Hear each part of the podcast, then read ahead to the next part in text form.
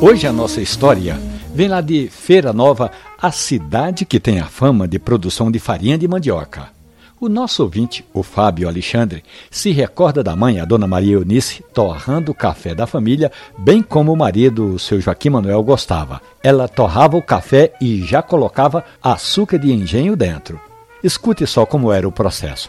Ela esperava até o açúcar derreter e dar o ponto de fio. Em seguida, pegava um punhado de cinzas do fogão a lenha e passava no tacho de madeira para impermeabilizar e não grudar o café torrado. Despejava a mistura quente dentro do tacho. Depois era só começar a pilar o café e passar no coador de pano. A família adorava. Fábio Alexandre ainda mora hoje em Feira Nova e ele faz parte da cooperativa de farinha da cidade e sempre que tem um tempo, sempre que o tempo permite, ele não perde a oportunidade de tomar um cafezinho com a família e com os amigos, sempre acompanhado com tapioca, bolo de massa de mandioca.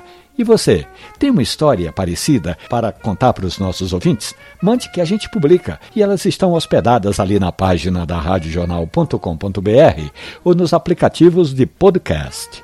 Café e conversa. Um abraço, bom café.